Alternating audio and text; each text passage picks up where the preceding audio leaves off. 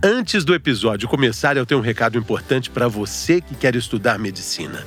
Eu tenho a oportunidade perfeita. Você conhece o IDOMED? O IDOMED é o Instituto de Educação Médica que conta com as escolas de medicina da Estácio, FAMEAC, FAMEGIPA, FAPAM e Unifacide. O IDOMED tem excelência acadêmica, ensino personalizado, corpo docente altamente qualificado e atualizado e um projeto pedagógico diferenciado que leva o ofício e a nobreza da profissão aliado ao cuidado humano e com o olhar apontado para o futuro. O candidato pode prestar o IDOMED Veste, o vestibular unificado de medicina, entre as instituições do grupo e optar por qual instituição ele deseja seguir, pagando apenas a taxa única de inscrição. Olha que oportunidade! As inscrições já estão abertas pelo site idomed.com.br. Idomed a conexão que transforma a medicina. Agora, vamos para o nosso episódio.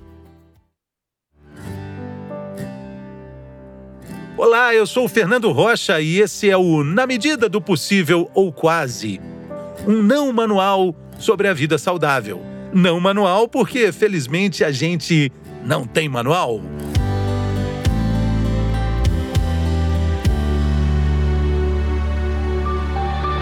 Mude seus hábitos alimentares e ganhe mais 13 anos de vida. Que beleza! O título desse episódio é o resultado de uma pesquisa feita na Noruega, que incluiu dados alimentares de diversos países pelo mundo. Quanto antes a mudança na sua alimentação começar, mais anos de vida você pode ganhar.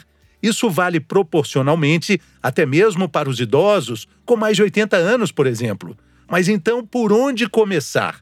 O que comer? O que mudar? O que trocar no prato de todo dia para viver mais?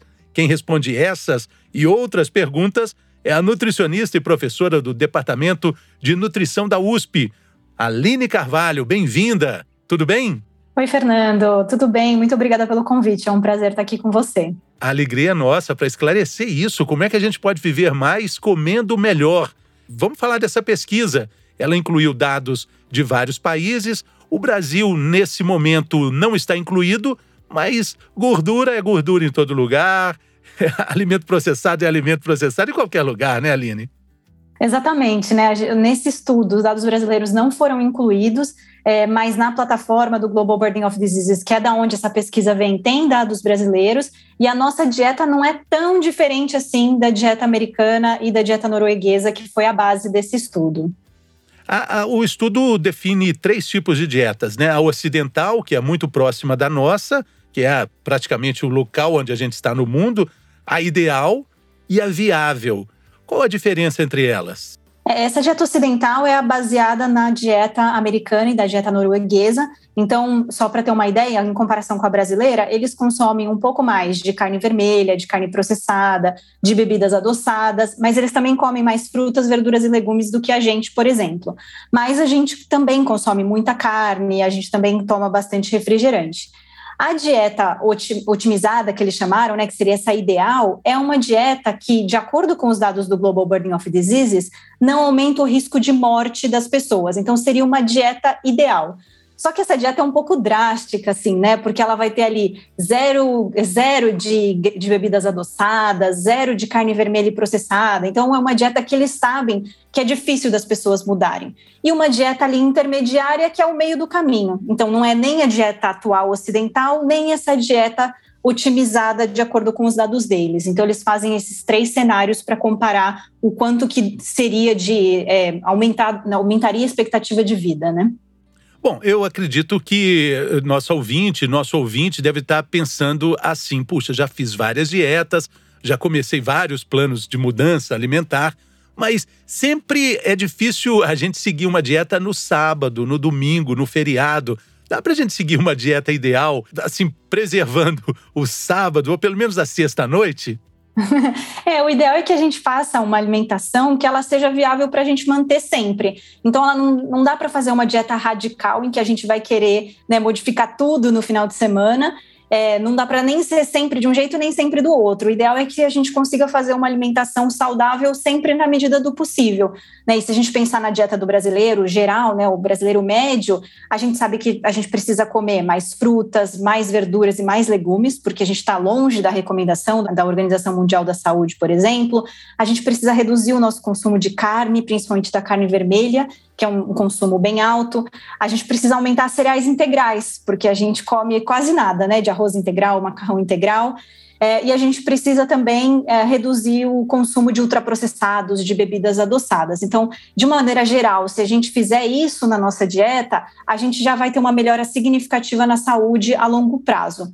Mas nesse estudo, o que ele fala é que essa dieta ela é constante. Então, aumentaria 13 anos de vida se a pessoa mantivesse essa dieta continuamente. Não é só um período de tempo para ter esse resultado. É para a vida toda e dieta não tem calendário, não tem segunda-feira, não tem dia do lixo, né? O organismo não tem calendário, né? Agora, não chega a ser um paradoxo o, o brasileiro tá bem abaixo do, do índice recomendado de consumo de verduras, frutas, já que temos tanta terra, temos tanto sol, tanta água e tantas frutas? É, com certeza, né? É, muito porque a vida corrida também proporciona que a gente compre com alimentos mais processados, porque as frutas elas são mais perecíveis, então elas acabam estragando mais rápido na geladeira e as pessoas acabam optando por um alimento mais processado embalado. Isso é muito ruim para a nossa saúde, né? A gente aumentar o consumo desses alimentos é muito importante, principalmente como você disse, a gente tem uma farta oferta de frutas, verduras e legumes. Então, é, é, muito importante o brasileiro colocar isso no prato todos os dias, que pelo menos metade do prato seja desse tipo de alimento, e pensar também em um alimento mais local, né? Não pensar em comer aquela fruta que vem lá da Indonésia, mas comer a nossa fruta brasileira, porque isso também ajuda, né? Tanto os produtores regionais, quanto também a gente diminuir a nossa pegada de carbono relacionada à alimentação, né? E, e ajudar a nossa saúde que alimentos da safra, eles vão ter mais vitaminas, mais, mais minerais e vão ajudar bastante na nossa saúde. Exatamente. A recomendação de cinco, cinco porções de frutas por dia, seriam cinco frutas? Como é que a gente define isso? É, são cinco porções ao, ao, dia de frutas, verduras e legumes. Então, pode ser, por exemplo, é, três frutas por dia e duas porções de legumes, ou pode variar nesse meio, né? Não precisa ser necessariamente o, é, é, o que eles colocam é essa recomendação conjunta. Então, dependendo do, de como é o seu dia, você pode comer uma fruta no café da manhã e uma depois do almoço e colocar três porções ali, duas de salada e uma de legume. Isso já é o suficiente para atingir a recomendação. Agora, Aline, é, pesquisas recentes mostraram que o Brasil foi um dos países no mundo que mais engordou durante a pandemia. A população ficou aí, uma estimativa de 20% mais obesa. Com esses números, você acha que isso pode, de alguma forma, impactar na expectativa de vida da nossa população de uma forma geral? É, isso vai depender um pouco, né? Se essas, se essas pessoas continuarem com uma vida sedentária e se alimentarem de, né, com alimentos com alta densidade energética, porque na pandemia a gente ficou em casa, não fez atividade física e a gente acabou comendo alimentos mais ricos em energia, né? Porque muitas vezes a gente estava é, muito estressado com esse momento em que a gente estava vivendo. Então, se a gente mantiver esse tipo de dieta, com certeza isso pode impactar na nossa saúde. Mas se a gente modificar a nossa alimentação, voltar à vida normal, né, a ter uma atividade física, a consumir alimentos mais saudáveis, em colocar frutas, verduras, legumes, diminuir a carne de uma maneira geral, isso uh, pode ajudar na nossa, no nosso futuro, né? Porque só esses dois anos eles não vão impactar determinantemente na nossa vida no futuro. É claro que impacta, mas o importante é que a partir de agora a gente comece né, a ter uma vida normal, ter atividade física e melhorar nossa alimentação. Queria que você falasse um pouco, Aline, sobre a pesquisa que você está trabalhando. Você é professora, pesquisadora desse assunto tão importante para a nossa plenitude, para a nossa existência, né? Que é a alimentação, a nutrição. Uma pesquisa com esses parâmetros, ou pelo menos uma pesquisa parecida com essa, é, que foi feita de, num parâmetro internacional, aqui no Brasil. Quais são as suas expectativas como pesquisadores? O que, que vocês esperam encontrar? Mais ou menos você já tem ali um pouco do rumo você, como entendedora do assunto, sabe que a gente, de uma forma geral, se alimenta mal. Isso pode ajudar a orientar a população? Sim, é, nessa pesquisa a gente vai tentar avaliar, de acordo com todos os alimentos que os brasileiros comem, quais são os alimentos que mais impactariam a reduzir o tempo de vida saudável da população. É, a gente estima, né, acredita que os, os, principais resultados vão ser, por exemplo, a carne vermelha a carne processada, que são uh, alguns alimentos que, de acordo com essa base do Global Burden of Diseases, é relacionado realmente com um impacto negativo na nossa saúde. Como a carne gente come vermelha... muito de uma forma geral, carne vermelha, inclusive para quem está nos ouvindo lá no Rio Grande do Sul, pessoal de Isso, Santa Catarina, é. pessoal do Mato é. Grosso que gosta também de um bom churrasco. Exatamente, né? A carne vermelha é a carne bovina e a carne de porco, e as pesquisas são relacionadas com consumo excessivo, que seria uh, mais do que 70 gramas mais ou menos de carne por dia o brasileiro, na média, ele já consome isso, né, de carne vermelha por dia. Então, a grande parte da nossa população já excede essas recomendações internacionais para prevenção de câncer, por exemplo, e a gente sabe que esse consumo elevado aumenta o risco para doença do coração, para diabetes, ah, então, é importante a gente reduzir né, o consumo desse, desses alimentos. Então, na nossa pesquisa, eu acredito que a gente vai encontrar é, que as carnes são alimentos, né, as bebidas adoçadas também são alimentos que vão estar é, associados com um impacto mais negativo na nossa saúde. Em contrapartida, as castanhas, que são também bem brasileiras, as frutas e, verduras e legumes, provavelmente vão é, estar associadas com melhora né, na, na qualidade de vida das pessoas. E aí, a partir disso, a gente vai conseguir estimar, pelo que a população come, come, como que ela poderia modificar essa alimentação, modificando o mínimo possível para ter o máximo de qualidade de vida. É, então a gente já tem uma listinha aí dos, dos alimentos que fazem a gente viver menos. Você já falou da carne, falou das bebidas adocicadas, adoçadas, aí tem o refrigerante, o suco. É, o refrigerante diet entra nessa lista?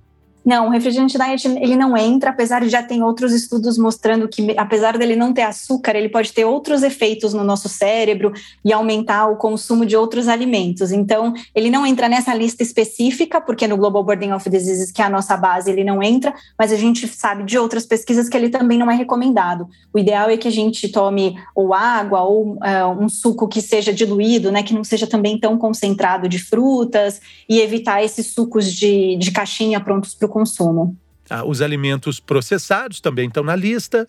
É, uhum. Acredito que doce em excesso, não só é, no líquido, mas tem um consumo muito exagerado né, de açúcar no Brasil, né? É, as bebidas adoçadas são as piores, porque como ela está no líquido, a gente bebe nem percebe, nem acha que é doce, né? Então, por isso que elas acabam sendo mais associadas, a gente acaba consumindo mais.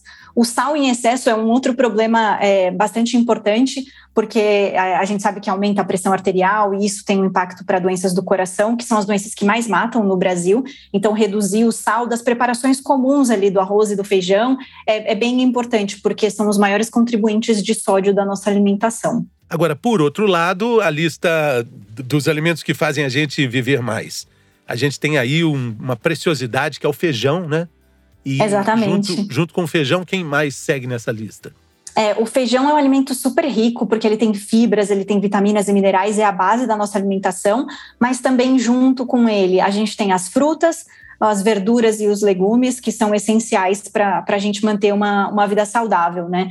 É, é, importante quando a gente pensa na proteína, né, ou num, num, alimento ali que maior fonte de proteína, as carnes elas são importantes, mas como eu disse, a gente consome em excesso. Mas, por exemplo, o peixe é pouco consumido pelo brasileiro e ele poderia ser mais estimulado a ser consumido. E a gente tem, assim, uma quantidade imensa de peixes né, no nosso país também, né? Exatamente. É, é o problema do acesso, o problema de logística. E do hábito um pouco, né, também da cultura. A carne, por exemplo, ela é associada muito com é, uma vida muito rica, né? Quando a pessoa ela tem um recurso, ela vai comprar uma carne, principalmente uma carne bovina. Então, a cultura alimentar, é, ela é importante para a formação de hábitos alimentares. Então, quanto mais a gente estimula os alimentos de origem vegetal, como as frutas, verduras e legumes, ou as punk, você já ouviu falar em punk? Plantas alimentícias não, não convencionais. Não Isso, convencionais. exatamente. Né, que são aquelas plantas que às vezes crescem até no, no, quintal de casa e que normalmente têm uma composição nutricional interessante e podem ser adicionadas a um preço muito barato. Né? Porque principalmente quando agora a gente fala de pandemia, em que as pessoas perderam seus empregos, a gente falar de uma alimentação que seja saudável, mas que seja barata, é fundamental para que todo mundo possa ter né, saudabilidade aí na vida. Exatamente. E, e eu gosto muito de andar pela cidade de São Paulo. A gente está gravando o programa aqui em São Paulo E gosto de perceber que em São Paulo existem pés de fruta, existem árvores frutíferas e você encontra elas pelo caminho: pés de goiaba, abacate, manga, acerola. Tem muita variedade e eu acho que pode ser pelo menos uma indicação do que, que é tempo de quê, né? Exatamente. Poxa, tem ameixa, tem, é tempo de ameixa, é tempo de goiaba. Essa percepção que a gente acha que é só das cidades do interior, ela também existe nas grandes cidades. Sim, até na feira, né? Você vê que aquele produto que está em época ele está mais barato do que as outras, né? As outras frutas. Então você percebe quando é época de morango que o morango vai estar tá muito mais barato, vai estar tá muito mais doce. Então a gente ir nas feiras, que também é um patrimônio de São Paulo, né? A gente ir lá e comprar as frutas, verduras e legumes que estão na, na, na época, a gente economiza e também faz um bem para a nossa saúde. Exatamente. Agora, qual, qual seria a, a dica de ouro para a gente. Nós já demos a informação aqui, se a gente mudar a alimentação, mas é mudar mesmo. Não é só mudar durante dois meses ou só mudar durante a, a semana e voltar no fim de semana. Não é isso, é mudar para sempre. A gente pode viver mais. É interessante também falar que isso vale para qualquer idade, até para os idosos. Por exemplo, se com 80 anos o idoso mudar a alimentação, claro que proporcionalmente, ele vai ter mais anos de vida. É, exatamente, porque ele já tem aquele acúmulo, né, de riscos de, porque de tudo que ele já comeu na vida, mas a gente modificando a dieta, a gente pode ter um impacto positivo, não só em anos de vida, né, talvez em idoso a gente não consiga falar em número de anos mesmo, talvez seja menos do que anos, é, mas é importante para manter a saúde, né, quando a gente come Qualidade. mais qualidade de vida e essas vitaminas e minerais ajudam o funcionamento normal do corpo. Então, isso é importante para que ele possa conviver é, e viver com, com saúde mesmo, com qualidade de vida. Com certeza. Vamos para a dica de ouro, então? Como é que eu mudo a minha alimentação? Eu, eu já sei que é importante que eu vou viver mais, mas eu já tentei várias vezes e não consegui. E aí, o que, que eu faço? Acho que a gente tem algumas dicas, né? A gente começar devagar a melhorar a nossa alimentação, então colocando mais frutas, verduras e legumes no nosso dia.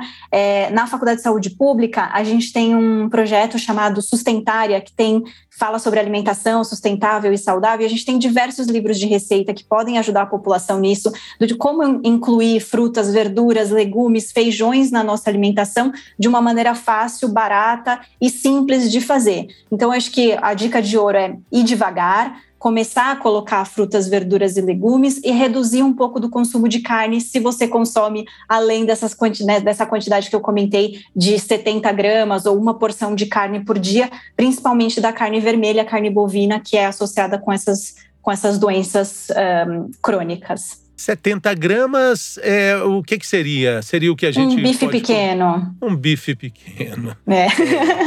a grande maioria come mais do que isso, né? É. É, é, num churrasco, se você calcular 70 gramas por pessoa para oferecer um churrasco, o churrasco vai ficar bem baratinho, né? vai ficar baratinho, o pessoal vai ficar com fome, porque normalmente só tem carne, né? Então, acho que a gente colocar no prato os outros alimentos e colocar a carne mais como um acessório e colocar as verduras como o prato principal da nossa dieta, isso pode realmente ter um efeito na nossa saúde. E a questão da, do hábito, dessa mudança de hábito, né? Da gente conseguir ser mais forte que as nossas melhores desculpas entender que nada é mágica, mas tudo é um processo e tem que gostar do processo, né?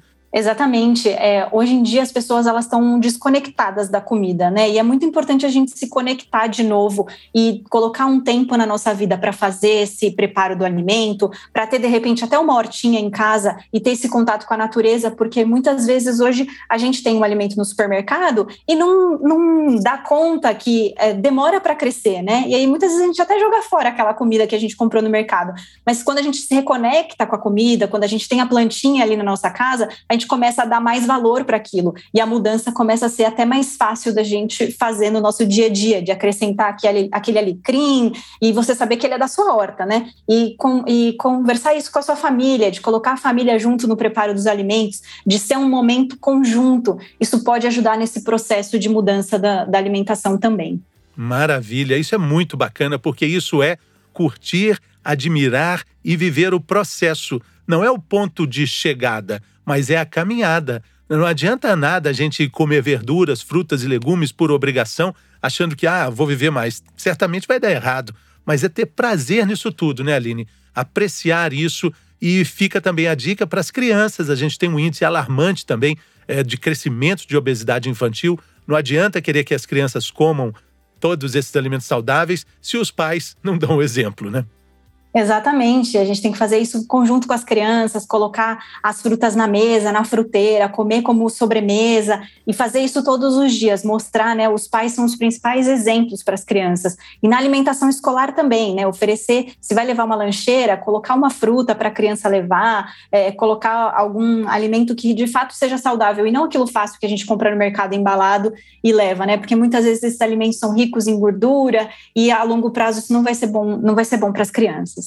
Valeu. Bom, fica o convite desde já para você que está ouvindo a gente compartilhar esse episódio com as pessoas que vão usufruir dessas informações maravilhosas da professora Aline de Carvalho. Quero te agradecer, professora. Muito obrigado. Boa sorte na jornada e boa sorte na, na execução, no planejamento dessa pesquisa que vai nos ajudar tanto. Quero você de volta aqui depois para falar sobre ela, tá bom? Obrigada, Fernando. Foi um prazer participar.